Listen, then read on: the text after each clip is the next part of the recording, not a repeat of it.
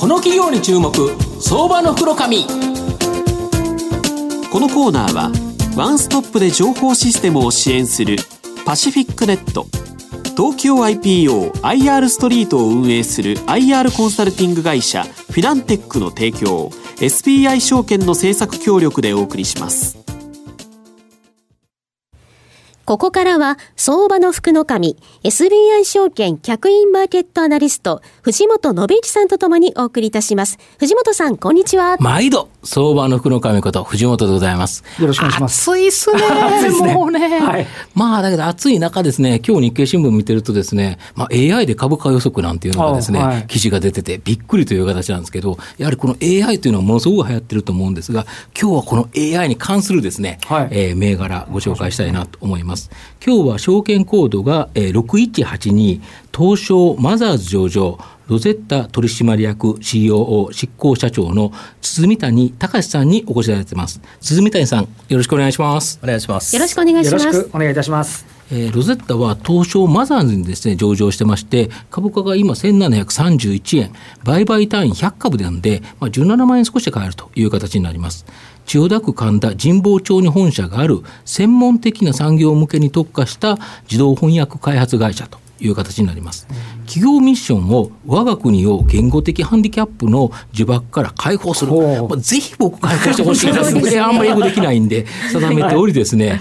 このミッションを実現化するために人工知能を利用した次世代自動翻訳の開発を行っています。完全自動翻訳になる過渡期として今までのですね人間翻訳や、まあ、語学の企業研修これがですね現在の売上の約6割と、で自動翻訳が1割強。翻訳支援ツールを活用して人間による翻訳これが約2割強の売上となっています、まあ、世界中にいるですね8万5千人のバイリンガルユーザーにお仕事が依頼できる、まあ、クラウドソーシングサービス、えー、コニャックを買収してですね、まあ、グループ会社のエドニア社がまあ提供しているという形になります。まあ、人間に代わって機械が翻訳する自動翻訳機の完成のターゲットは2022年としており、まあ、あと少しですよね、東京オリンピックからまだ2年後っていう形で、あとほんの少しっていう形なんですけど、まあ、今後大きな成長が、まあ、英語僕はあんまりできなかったんで、もう期待したいなと思うんですが、あの社長あの、現在でもですねネット上で、まあ、無料の翻訳ソフトなどがあふれる中、はい、あの御社が得意とされている専門的な産業向けの翻訳とは、どんなビジネスでですね今後、どのようになっていくと、御社が想定されているか、教えていただけますでしょうか？はいえっと、ネット上のあの、フリーサイトフリーサイトって言いますか、はいはいはい、あのサイトの翻訳、Google 翻訳とかは、多分皆さん、1回はお使いになった方、多いかと思うんですが、うんうん、まあ、あそこであの文章をですね、うん、えー、貼り付けて翻訳しても、うん、あの全く翻訳料金は発生しません、うん、ですから翻訳産業としての、うん、えー、市場規模には全く、まああの、ね。はい、カウントされてないんですが、あの私どもがあのやっております、まあ、翻訳事業っていうのは、うん、えー、いわゆる産業分野の翻訳で、主には企業様が、あの専門的な文書契約書ですとか、特許ですとか、はい、申請書類ですとか、はい、そういったものを、まあ、翻訳者翻訳会社に、うん、えー、お金と、うん、えー、時間を頂戴して、うん、えー、委託いただくというようなあのビジネスをやっております。でこちらの市場規模が今大体2500億というところで、えー、毎年数パーセントずつ、まあ、あの拡大をしている、えー、産業分野の翻訳になります。はい、はいで、まあ、あの今は、えー、私どもの、えー、事業で子会社が、うん、えー、翻訳会社をやっておりまして、うん、えー、そういった産業分野の翻訳をプロの翻訳者が原稿をお預かりして翻訳しているんですが、うん、えー、実は私どももともと翻訳ソフト、うん、えー、自動翻訳ソフトを、えー、開発するというのを、えー、会社のミッションとしておりまして、こちらの技術が、えー、どんどんどんどん今上がっております。で上がってくることによって、はい、車の自動運転のように、はい、昔はナビもなかった、うん、えー、オートクルーズコントロールもなかった、うん、えー、自動ブレーキもなかった、うん、えー、車庫入れも自分で、えー、やっていると。いうような状況から、うん、えー、どんどんどんどん翻訳者が、ね、はい。あのもう、えー、機械に任せる工程が増えてきて、最終的には自動運転ができるように、翻訳も、えー、翻訳者がもう絡まないでも、えー、自動翻訳ができると、こういうように、えーまあ、マーケットが、えー、今後大きく変化していくと。いうふうに想定しております。今の状態っていうのは、例えば車の例でいうと、はい、ナビはついて、はい、でオートクルーズがついて、自動ブレーキもついたぐらいの感じですか？うん自動ブレーキ、まあ、なかなか例えるの難しいですけど、まあ、あの明らかにもうナビがついて、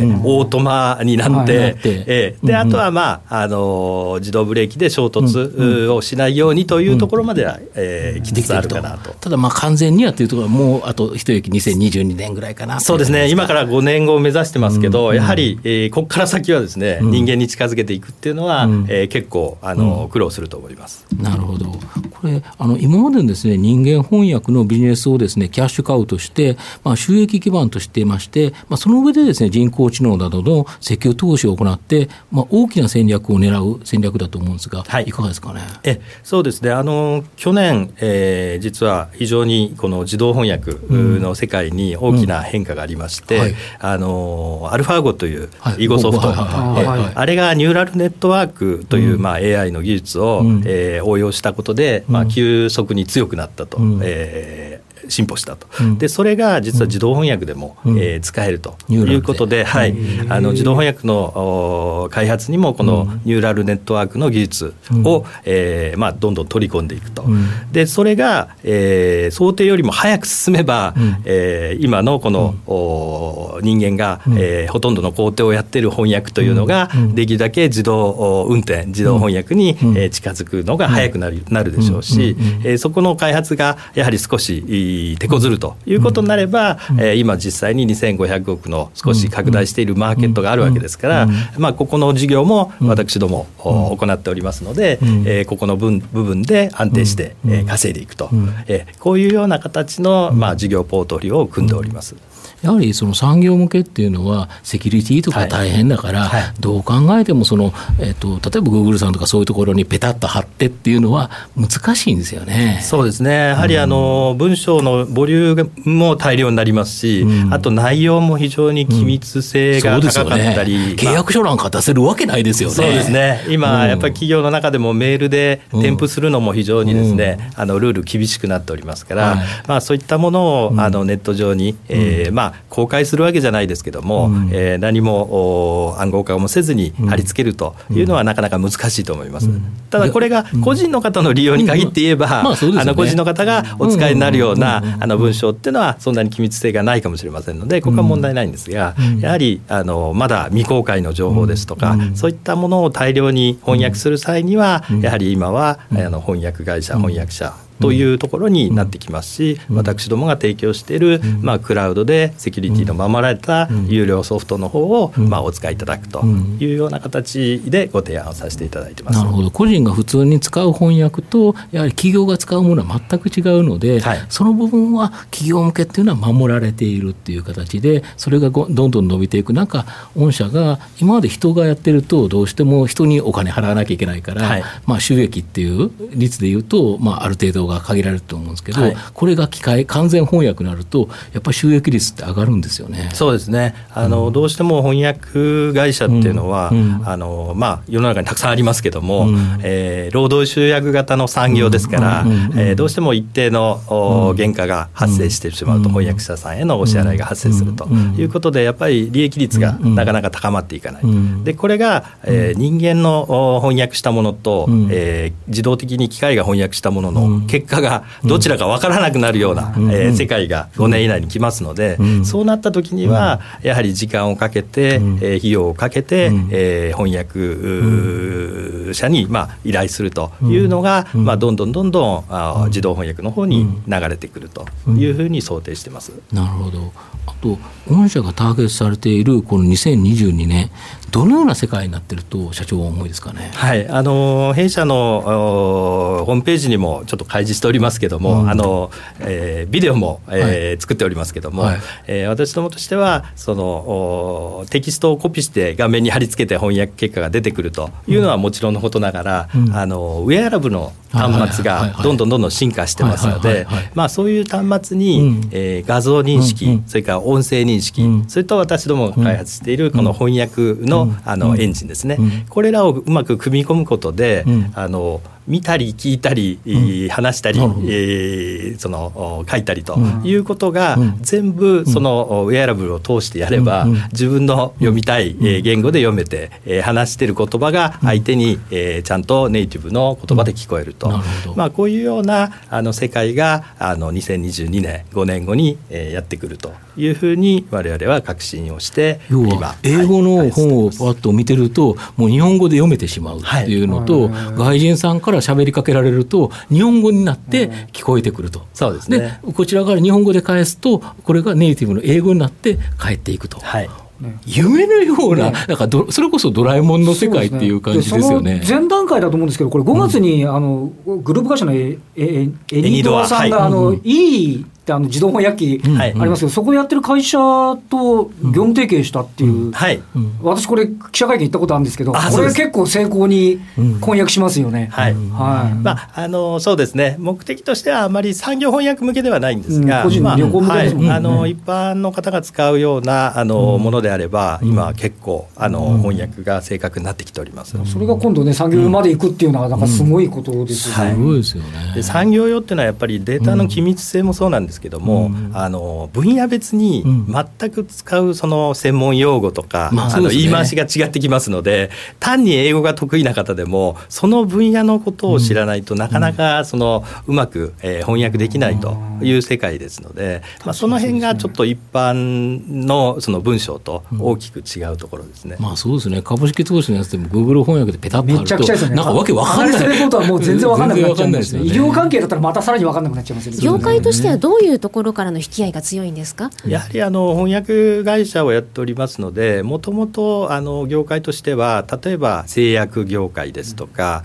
あの化学業界ですとか、えあとはまあ最近自動車ですとか、うん、えー、まあ、いろんな産業分野とあの金融とかも多いですし、分野関わらず今やっぱり特許の,、あの申請ですとか、うん、えー、そういったことも非常に多くなってますので。そんなの出せるわけないですよね。さすがに今からあの、えー、あの申請しようとしている特許の内容ですね、うん、なかなかあの、ね、はい、公開しにくいですから、うん、まあ、あのそれこそ、えー、私あの私ども含めですね、えー、上場している会社のその決算の、うん、えー、内容とか、その決算単身、それから決算説明資料ですね、そういったものもやはり日本語だけじゃなくて英語版も作っておけば、海外の投資家の方にも、まあ、あの理解していただけると。日本株がもっと海外投資家に買ってもらえるかもしれないですね。そうですね。日本語の決算単身をあのそのウェアラブの端末通して見れば、あの全て英語の決算単身で、えー、読めてしまうと。いう世界ですので、まあ、これを2020年に我々はミッションとして、えー、クリアしていきたいというふうに考えております。まあ、御社の今後の成長を引っ張るものもう一度あの繰り返しになるかもしれないですが教えていただけますか？はいあのやはり一番はもう去年からですね、うん、えー、私どもも非常に力を入れておりますあのニューラルネットワーク、はい、このエンジニアを含め開発体制とそれから開発がいかにですね、えー、まああの進んでいくか、えー、ここがあの一番の成長のキーポイントになってくると思います。なるほどこれはもう人数が多ければ 多いほどいいという世界でもないので、うん、えー、やはりあの技術的な革新ポイントというのが、うん、えー、どこでブレイクスルーを迎えるかというところをあの私どもは日々、えー、開発を続けているというところでございます。まあ、最後まとめさせていただきますとロゼッタは今までにですね人間翻訳を収益基盤としてこの人工知能による自動翻訳に注力していると。専門的な産業翻訳の市場は、まあ、ビッグプレイヤーが存在せずですね個人を含め非常に数多くの企業が、まあ、群雄割拠していると、まあ、この市場に人工知能 AI で勝ち抜こうとしている、まあ、ロゼッタのですね2022年の結果。本当に期待してですね、まあ、中長期投資で、まあ、注目すべきかなと思います。今日は証券コード6182東証マザーズ上場ロゼッタ取締役 COO 執行社長の皷谷隆志さんにお越しいただきました。皷谷さんどうもありがとうございました。ありがとうございました。藤本さん今日もありがとうございました。どうもありがとうございました。フィナンテックは企業の戦略的 IR をサポートします国内最大の IR ポータルサイトである IR ストリートは3万名以上の国内外の機関投資家を中心とした会員が登録しております。iPhone アプリによる利便性と英語コンテンツは特に外国人投資家のゲートウェイとなっています。企業と投資家のコーポレートアクセスを実現し、株価の流動性、フェアバリュー形成を実現いたします。この企業に注目、相場の袋紙。このコーナーは、ワンストップで情報システムを支援するパシフィックネット東京 IPOIR ストリートを運営する IR コンサルティング会社フィナンテックの提供 SBI 証券の政策協力でお送りしました。